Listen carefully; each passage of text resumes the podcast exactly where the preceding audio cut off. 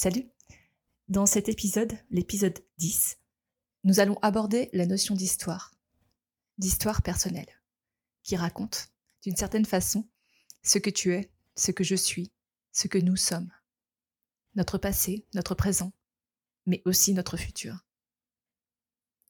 Je t'invite, à la fin de ton écoute, à raconter la tienne. Tu peux me contacter par mail ou sur les réseaux sociaux. Rappelle-toi, ce n'est pas l'événement qui compte en lui-même, mais ce que tu choisis ou as choisi d'en faire. On est tous des histoires. Assieds-toi à la terrasse d'un café. Commande ce que tu préfères. Un café serré, un allongé, et observe autour de toi les anonymes qui vont et viennent, dans une symphonie désordonnée il y a cette femme qui semble oublier le monde environnant, perdue dans ses pensées. Parfois, son visage se crispe et elle suspend son mouvement. Quelle émotion la traverse Quel souvenir Quelle image Sur ta droite, un groupe parle fort et éclate de rire. Il y a une personne plus jeune parmi eux qui est physiquement présente mais paraît absente, ailleurs. Que ressent-elle? Où voguent ses pensées? Et puis, il y a cet homme qui rentre d'un pas pressé, s'accoude au bar quelques secondes et repart aussitôt, sa tasse vidée. Où court-il?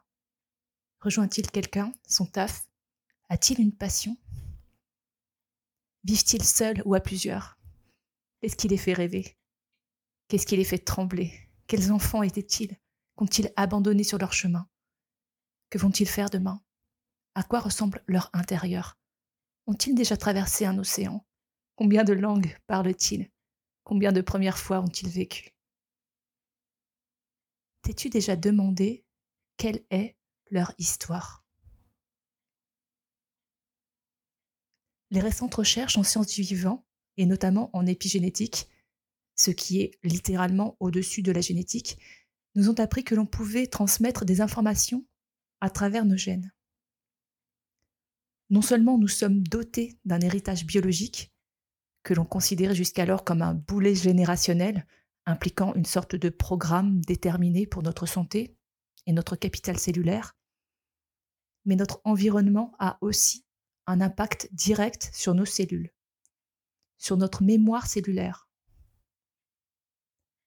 Nos pensées, nos émotions elles-mêmes entraînent des réactions biologiques que l'on enregistre dans la mémoire de nos cellules la mémoire de nos cellules. C'est infiniment petit en nous. Tous ces phénomènes, autres que génétiques, épigénétiques donc, agissent comme des sortes d'interrupteurs, activant ou non l'expression des gènes. Notre environnement, ce qui nous entoure, a un impact sur l'expression ou non de ces modifications. Le stress notamment, les événements vécus ou ressentis comme négatifs peuvent activer des gènes. A l'inverse, l'état d'esprit, l'épanouissement intérieur et extérieur peuvent avoir un impact positif. Cela sous-entend que pour un même événement, l'impact n'est pas systématique sur chaque humain. Chacun ne le vit pas de la même façon. Chacun n'y réagit pas de la même façon. Émotionnellement, physiquement, mentalement, spirituellement, whatever. Quoi que tu aies vécu, ce n'est pas l'événement lui-même qui compte, mais comment tu y réagis, quelle émotion tu y associes, quelle pensée tu y associes, et comment tu le relis à ton système de croyance. Chaque être humain, si l'on prend en compte ses croyances culturelles, familiales, sociétales, les héritages biologiques, l'épigénétique, si l'on rajoute sa façon particulière de réagir et de prendre l'information, ce en quoi il croit, chaque être humain a une histoire unique. À travers son histoire, telle qu'elle ou il la raconte, ce qui l'a marqué, ce qu'il considère comme important ou impactant, sa façon d'y réagir, ce qu'il en a appris, on peut essayer de comprendre l'autre, mais surtout d'aller à la rencontre de l'autre, peu importe le nom, le sexe ou toutes les étiquettes derrière lesquelles on s'amuse à classer, voire enfermer les humains. On pourrait juste se demander, et toi, quelle est ton histoire? On est tous des histoires, voici la mienne. J'ai souvent eu la sensation d'être tombé par erreur sur la terre, d'avoir été déposé là par mégarde, par mon vrai peuple, un peuple génial, se dit en passant, très cool, très zen, très funky. Peuple qui m'aurait oublié sans me laisser de mode d'emploi de la condition humaine, ni de billets retour. Ok, on peut revenir sur la notion de cool et funky. Allez hop, débrouille-toi, tu connais pas la langue, t'as pas les codes, tu vas voir, ça va être easy. Alors non, ce n'est pas easy du tout. J'avais la sensation que le monde était ultra violent, injuste, cruel, et je ne voyais pas bien ce que je faisais là. Pas du tout même.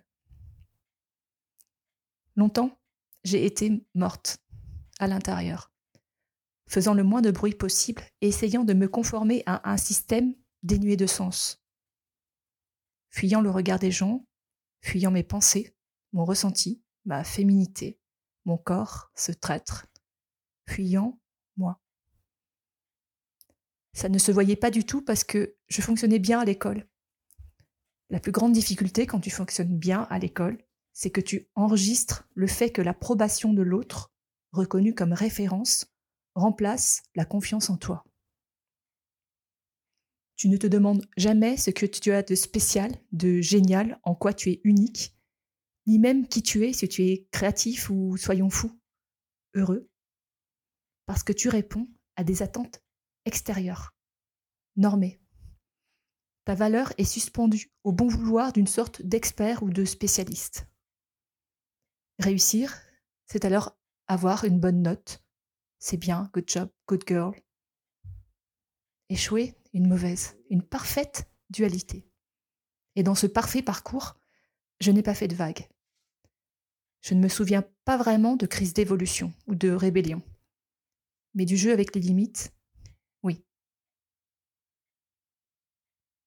J'ai changé de voie et je suis devenue prof des écoles et puis maman.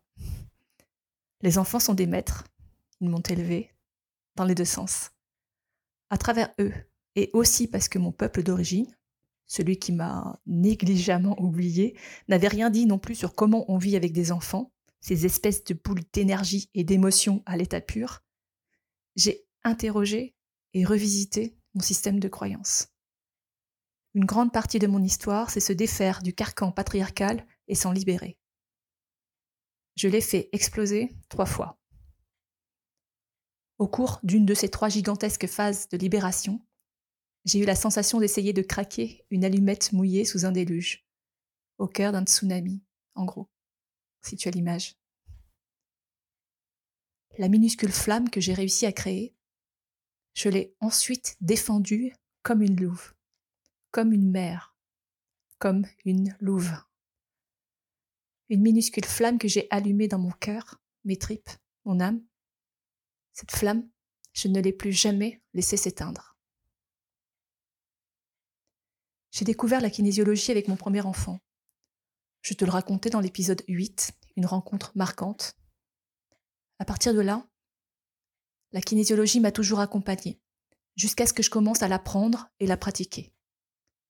Je ne serais pas celle que je suis aujourd'hui sans cette pratique incroyable. Je la pratique moi-même aujourd'hui avec une immense joie et je continue de l'utiliser comme ressource, régulièrement. En chemin, j'ai fait la paix avec mon corps. Je suis devenue maman, encore et beaucoup. Et puis j'ai exploré l'éducation, dans tous les sens, homeschooling, unschooling, école alter, école publique. Je pense que ma meilleure année, celle où je considère que ma posture d'enseignante était la plus juste, la plus authentique, est aussi ma dernière. Je remercie, en passant, la petite fée qui, par son rayonnement d'amour et de joie, m'a permis d'être pleinement moi-même. Mi-punk, mi-poète. C'est cette posture qui m'a fait me sentir légitime en tant que thérapeute. Aujourd'hui, je pense toujours que le monde est violent, injuste et cruel. Seulement, entre-temps, je suis tombée amoureuse de la vie. La vie est belle, incroyablement belle, fucking belle. et je consacre toute mon énergie à lui dire, à la vie, à lui dire combien elle est belle et à l'honorer. Je te propose de cheminer ensemble.